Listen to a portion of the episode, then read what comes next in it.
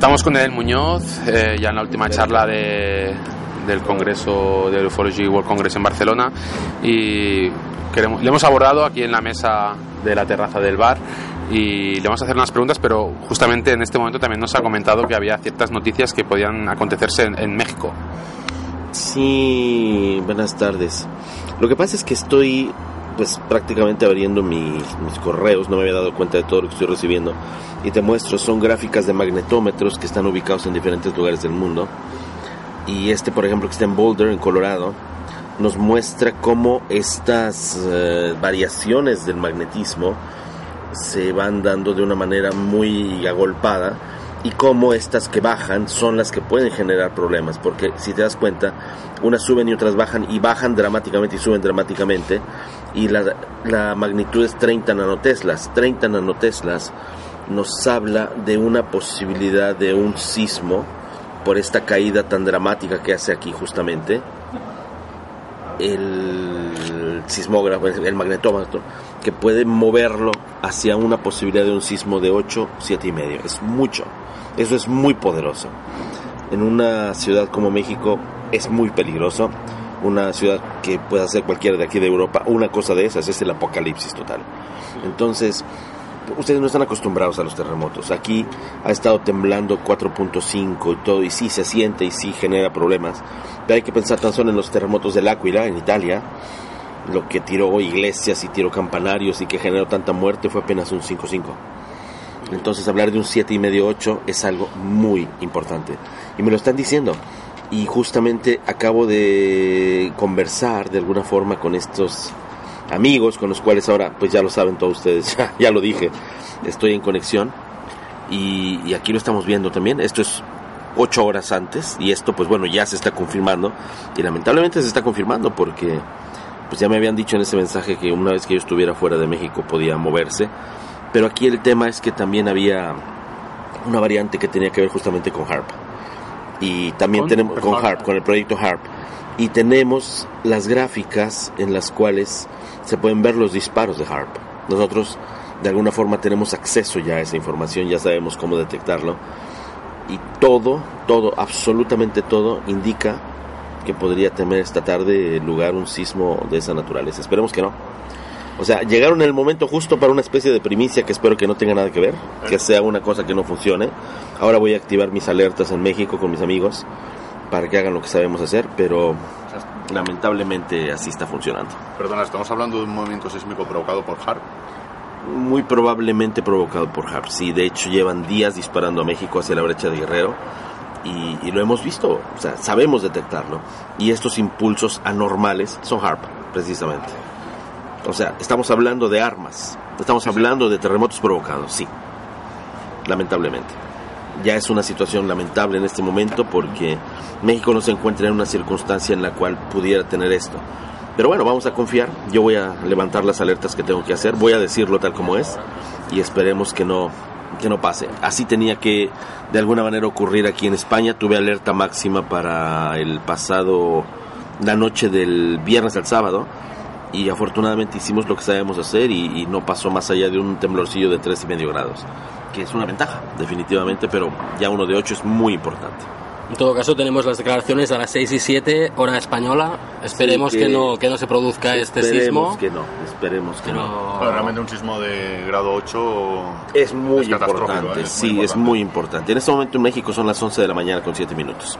O sea que si estamos adelantándonos por lo menos 5 horas. Ojalá que no. Ojalá que no. Ojalá que no. Y digo, bueno, voy a ver qué recibo porque estas son las condiciones en las que se deben recibir las situaciones. Y, y sí, pues ya se pueden imaginar ustedes, chicos, colegas, finalmente, cómo puede llegar a resultar complicado para una persona que toda la vida ha cuidado una reputación de esta naturaleza, de repente llegar con estas cosas que, que son catastróficas. O sea, espero yo no tener que decirlo, pero el, lamento que un día que tenga que decir, bueno, se los dije, ¿no? Porque también han estado bloqueando esos esfuerzos de poder decirlo públicamente cuando pueda haber un temblor, porque obviamente dicen es catastrófico, estás alterando la, el orden público y todo esto, cuando la verdad es que es, es cuestión de salvar vidas. Con cinco horas salvas muchas, con dos minutos, tres minutos que dura la alerta sísmica en lo que en lo que se emite a lo que llega el temblor a Ciudad de México, no se salvan muchas. tenéis localizadas las, las bases HARP, ¿dónde están? Perfectamente. Perfectamente. Y digo, esto lo hemos logrado a través también de la, de la tecnología, porque finalmente no son contactadas las personas que, que me lo dicen, son personas que estudian, son personas que pertenecen a universidades, a organizaciones eh, civiles, gubernamentales, inclusive militares, que tienen formación muy científica y pues a mí me sorprendió mucho que me llamaran para formar parte de ese grupo porque les resultó increíble que en ese mensaje que di el 22 y el 21 de mayo, de abril, perdón, fuera tan exacto el epicentro de lo que les dije. Va a temblar aquí, acá, acá, acá, que fueron cuatro países en Centroamérica y uno en Sudamérica, y fue exacto y puntual. ¿Qué, qué- qué interés cre- crees que hay de, ¿Qué interés crees que hay detrás de este posible ataque que, que estás diciendo? Pues tal vez un ataque como tal no pudiéramos decirlo, pero sí que tenga una... Lo que pasa es que en este momento estamos previos a las elecciones. Hay muchos intereses, tendría que decir muchas cosas que no quiero decir en radio nunca, pero parecería ser que hay quienes tienen interés de que ciertos candidatos ganen. Y eso, pues bueno, implica una absurda lucha de poder que deja... Bueno, no creo que estoy hablando de algo que no sepamos No, en no, el no, mundo, también en España pasa. Exacto, exacto. Sí, sí. Forma parte de- de- del miedo de asegurar los poderes fáctito- fácticos que siempre han estado y consolidan y a través del miedo consiguen otra vez eh, el seguimiento de la población ¿no? para seguir siempre estando en el poder. Entiendo que va por ahí el tema, ¿no? Sí, claro. Y yo creo que esto, en este sentido, por esa razón estoy escribiendo ahora con tanta premura mientras estoy haciendo la grabación, estoy conectando con, con mis amigos, con mis amigos del cielo y con mis amigos de la tierra, porque los de la tierra sabemos hacer cosas y los del cielo me pueden ayudar a confirmar cosas. Y si es así, entonces a trabajar, no hay más, hay que trabajar. Y, y espero que no, espero que no, francamente, pero si se tiene que dar, es una situación que lamentablemente vamos a tener que pues que decir que, que lo anunciamos. Y eso va a dar lamentablemente mucha credibilidad, pero también va a dar mucho miedo. Y no quiero que se siembre miedo. Esperemos que esta primicia quede en anécdota, ojalá. Ojalá. Eh, estamos ahora en el marco del Ufology World Congress. Daniel Muñoz, eh, ganador de premio Semi, divulgador del misterio eh, a nivel mundial. ¿Qué representa para, para alguien como usted? ¿Qué cree que, que representan estos, estos foros ¿no? de, de debate y de presentación de teorías? ¿Qué papel juegan dentro de- del conocimiento este tipo de, de congresos? Yo creo que de alguna manera hacían falta. Esto se podía hablar a través de programas de televisión y todo, sobre todo aquí en España, que fue precursora durante tanto, pero tanto tiempo de toda esta circunstancia. Pero se quedaron mucho en, en prensa, en, en la prensa escrita, en la cual son reyes. Aquí en España son reyes todos. Pero sin embargo, países como los nuestros, México, Perú, Chile también, ha tenido un gran repunte a nivel televisivo. Hemos podido lograr que los medios electrónicos se interesen por todo esto y hemos creado algo muy interesante que de hecho mm, puedo decir que fuimos en mucho nosotros pioneros en México con Jaime Maussan y servidor cuando hicimos los programas de televisión que hacíamos, que, asima- que de alguna manera hicimos que todos se enteraran de que existía esto, pero lo convertimos en algo que era más bien divertido, porque en lugar de tenerle miedo a los extraterrestres, las personas estaban haciendo una especie de competencia, compraron sus cámaras de vídeo para poder captar los ovnis y salir en televisión. Entonces se volvió algo de interés popular. Y está bien que sea de interés popular, porque aunque no lo tomaron tal vez demasiado en serio pensando y dimensionando lo que realmente estaban viendo, el hecho es que a las 6 de la tarde, como lo decía Miguel Blanco, porque a él le tocó verlo con sus propios ojos, se lo llevé, y ahí estaba en Ciudad de México, tú salías a las 6 y ahí estaba. Los objetos de las 6 de la tarde estaban y salíamos 300, 400 personas a verlos, todo el mundo con las cámaras, lo que había entonces, y ya te metías. O sea, era normal. Eso entonces evitó que hubiera una cuestión de psicosis, una cuestión de miedo, una cuestión de, de desconcierto y se volvió algo más bien dentro de la cultura. Creo que esa fue nuestra gran aportación y yo creo que eso es lo que en este momento estos eventos están logrando. Crear de alguna manera docencia, de alguna manera esa parte didáctica que hacía falta, porque son muy didácticos. O sea, no se trata de, lucirte para contar mi última investigación es esto y ahora tengo estas evidencias para que me alaben y me compren mis libros, sino que realmente estamos armando un rompecabezas. Creo que la presencia, por ejemplo, de un Matías de Estefano que habla desde el lado del contactismo, pero desde ese contactismo con él mismo, con el caso de este señor eh, Luis Fernando Mostajo, que habla de un contacto real, eh, en el caso, bueno, de un tipazo como puede ser Eric von Daniken, que trae la investigación más dura y de zapatos sucios, que es la que yo amo, eh, no la de internet, la verdad es que no voy a opinar. Eh, la mía misma, que de una manera es una transición muy fuerte entre lo que se trabaja como periodismo de investigación dentro de este campo y al mismo tiempo, bueno, un contactismo que para nada es incipiente porque llevo 43 años viviendo esta experiencia, escondiéndola los mismos 43 años, escondiéndola sobre todo para que no se confundiera nadie y no hubiera esta posibilidad de decir que, bueno, uno es juez y parte, porque no está bien. Creo que esto trajo una muy interesante amalgama de conocimientos, de conciencias, de ciencias, personas como Honavi, personas como eh, Ellen, que de alguna manera traen este lenguaje cósmico. Creo que finalmente estamos llegando a ese punto que el contactismo en general buscó, que es que el hombre se vuelva consciente de su propia divinidad. Que es lo que me dijo Monseñor Corrado Balducci en varias de las entrevistas que le hice. El hombre debe reconocer su Dios su, Dios personal, dejar de esperar que lo salven los ángeles, que no están los ángeles, no existen los ángeles como tales que van a salvarlos, pero sí crear los méritos y las condiciones necesarias a través de intención, a través de propósito, a través de buena voluntad para que esa salvación que no es otra cosa que una elevación de frecuencia para estar en resonancia con las frecuencias del mismo planeta, llegue a manifestarse y no porque alguien te sacó y te volvió a poner y no saliste para nada de tu estado de ostracismo. Creo que por ahí va la cosa. De, eh, todas maneras, ¿cree usted que también el, fenómeno ovni eh, al mismo tiempo que gente que con rigurosidad trata el tema, etcétera, puede ser también un espacio donde gente, llamémosles charlatanes o gente mucho más, eh, o sea, que realmente no sea tan, no investigue, no pueda, pueda usar ese fenómeno y, esa audiencia para, para, hacer de ello su manera de vivir, digamos. Sí, un modus operandi, ¿no? Y un modus vivendi. Eh, sí, desde luego, por eso aplaudo que seamos muchas las personas que somos consultados para poder hacer esta pues selección, vamos a decirlo así de personas que pueden tener acceso a, venir al Congreso. Porque no es solamente Robin y Alan quienes trabajan en esto, somos muchos de, nosotros, somos consultados para poder decir, bueno, cuáles son nuestras sugerencias. Yo tengo una larga experiencia sobre ese tema entonces, bueno, conozco a prácticamente todos y voy sugiriendo, bueno, este podría ser, este podría ser la señora Carmen Domenech también, que es una autoridad dentro de la materia, que me encanta que sea tan discreta y que haya decidido quedarse tras bambalinas. Finalmente, es una de las mujeres que mueve los hilos de todo esto.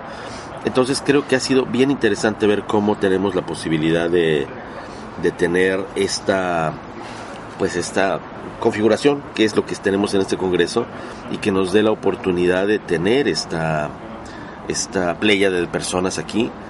De, claro, tengo el gustazo de formar parte de esa playa y que de alguna manera pudiéramos tener este encuentro que le traiga a las personas lo que he podido detectar. Yo finalmente soy periodista, siempre me gusta. Además de que vienen a decírmelo, no tengo ya ni que moverme de la silla. Vienen a agradecer por haber estado, vienen a agradecer por el conocimiento, vienen a agradecer por dejar las cosas en claro, que no pasó, por ejemplo, en Montserrat. En Montserrat daban gracias porque alguien venía, daban gracias porque te veo en la televisión desde que soy niña o cosas por el estilo. No, esta vez dieron gracias por lo que aprendieron. Y eso es muy relevante. Yo no lo había visto. En todos los congresos que yo hice, nunca se había dado esto que estoy viendo aquí en Barcelona. Entonces, creo que además es ya un hito en ese momento porque para empezar una ciudad tan difícil como la ciudad condal y después el tema que es más todavía complicado y, bueno y la temporada finalmente son vacaciones aquí también. Entonces haber logrado lo que se logró ya dos veces me parece que es de mucho respeto y creo que ya está llamado a ser el mejor congreso de Europa en todos los sentidos. Eh, los asistentes del Congreso está claro que estamos convencidos, digamos, o que tenemos una, una visión bastante abierta del fenómeno, pero para toda la gente que a lo mejor es más reticente, ¿no? que puede ser una mayoría del global de la sociedad, hasta qué punto es importante tener un rigor justamente de las comunicaciones que se realizan al respecto para que realmente el, fenómeno se convierta en algo creíble para la mayoría de la sociedad, que, hemos de tener en cuenta los, los que estamos involucrados en este, en este ámbito o, los divulgadores del misterio como usted, que, qué rigor o qué, qué tipo de de prácticas han de, han de realizar o creen, cree que, son necesarias para que se difunda justamente el, mensaje? Es que el tema del mensaje, lo más importante es no tanto darlo a conocer como, como una teoría, sino ser un ejemplo de vida de ese mensaje. Yo creo que eso ya las mismas personas en el Congreso lo están haciendo cada quien, entonces la difusión se hace de la mejor manera que puede existir, que es boca a boca O sea, creo que no hay publicidad mejor que la que de la persona satisfecha que dice, oye, hay que ir, mira qué buena esta persona, y se hace una, un banco de datos y de esta manera queda bien. Lo que sí creo es que habría que actualizar los programas de televisión. La televisión sigue siendo por mucho el medio más poderoso de todos, incluso que Internet, a pesar del auge que en este momento tiene Internet, pero hay que entenderlo claramente, Internet solo lo tiene quien lo puede pagar. Y la mayor parte de las personas no lo puede pagar. Entonces, ahora que existen nuevas leyes, por ejemplo, aquí en España, que vosotros tenéis estos sistemas aquí abiertos, ya públicos y que no hay ninguna necesidad de pagar por ello, pues hace una gran ayuda. Pero no en los países como los nuestros. En los nuestros prácticamente debes pagarlo en cualquier cosa que tú hagas, hay que pagar el Internet. Entonces se queda restringida esa gran ventana que no tiene prácticamente censura, pero que lamentablemente también tiene mucho vómito mezclado. O sea, es muy fácil encontrar lo uno con lo otro y entonces sí se vuelve una cuestión de conciencia, pero más que de conciencia del tema del ovni o del paranormal o lo que sea, se tiene que hacer como una especie de ¿cómo puedo decir?, de discernimiento activo sobre el tipo de conocimiento que se está absorbiendo, porque no podemos hacer como están haciendo muchas personas, alegremente tomarse cualquier video de YouTube y pensar que el patito vengador tiene la verdad absoluta porque lo copió de un video de internet sin saber de dónde realmente vienen las cosas. Creo que ahí las televisiones hacen muy bien en ser tan exigentes con los derechos de autor, porque finalmente eso es real, o sea, están plagiando información que de alguna manera o de otra va a intoxicar a las personas cuando las puedes hacer pues pensar una cosa. Así tenemos la edición. Y la edición, una persona que dijo tal cosa con que le corte dos palabras y la ponga en un contexto ya está diciendo otra cosa y le está afirmando, cuando tal vez está totalmente en contra. ¿Qué es lo que pasa en nuestras elecciones? ¿Qué es lo que pasa en un montón de lugares, en los juicios mismos? Así que creo que deberíamos aprender a ser un poquito más juiciosos en ese sentido. La televisión debería realmente poner parámetros de calidad. O sea, hay personas aquí en España, hablando de España, por ejemplo, yo no sé quién será el jefe de información de Iker, que hace unas producciones sensacionales, pero no por ello llenas de contenido veraz, porque tengo que decirlo. Eh, pues bueno, tengan esa posibilidad de dedicarle tal vez si no más presupuesto, al menos un poco más de tiempo, o cortar presupuestos para la impresionante producción que tienen, pero pagarle a un investigador que sea capaz de decir si es real o no lo que están diciendo, porque esto está pasando. Claro, de hecho la pregunta iba por aquí. Antes eh, usted hablaba de, que aquí en España eh, ha habido como había, había desde siempre programas de radio, programas de televisión y iba a preguntarle de qué manera habían influido programas como por ejemplo el de Iker Jiménez, que es un programa que se mantiene en los años eh, desde bueno no sé qué temporada van ya. Debe de la radio también, de, de la radio también en México o en, o en Sudamérica que, consta, por lo menos cuando hacen los programas, consta que hay bastantes oyentes o bastante gente que lo mira por podcast o etcétera, etcétera. ¿Qué influencia había tenido esto y cómo allí lo habían, eh, habían acogido ese hilo y habían hecho su propio, adaptado seguramente a cada sociedad, ¿no? Pero... Pues a mí me tocó ser de los precursores, me tocó ser de las personas que sembró esto. O sea, no había estas cosas, no existían los programas de televisión de esto y creamos esos programas en México con Tercer Milenio y, yo de verdad reí mucho cuando vi cuando aquí en, España se fundó Cuarto Milenio, dije, bueno, jo, al menos cambien el nombre, ¿no? O sea, bueno, ya le subieron de nivel, ya es cuarto al menos, ¿no? Saludo a mi querido Iker pero pues bueno, o sea, es tan claro como eso, ¿no? Eh, hicimos también las primeras ocasiones los seminarios de información de la nueva era, los talleres eh, vivenciales y todo esto, y de repente los veo replicados en todas partes. Qué bueno, qué bueno que se pueda hacer así, pero veo que lamentablemente no se ha avanzado mucho en el approach a la información, en el cómo abordamos un tema que está evolucionando por sí mismo.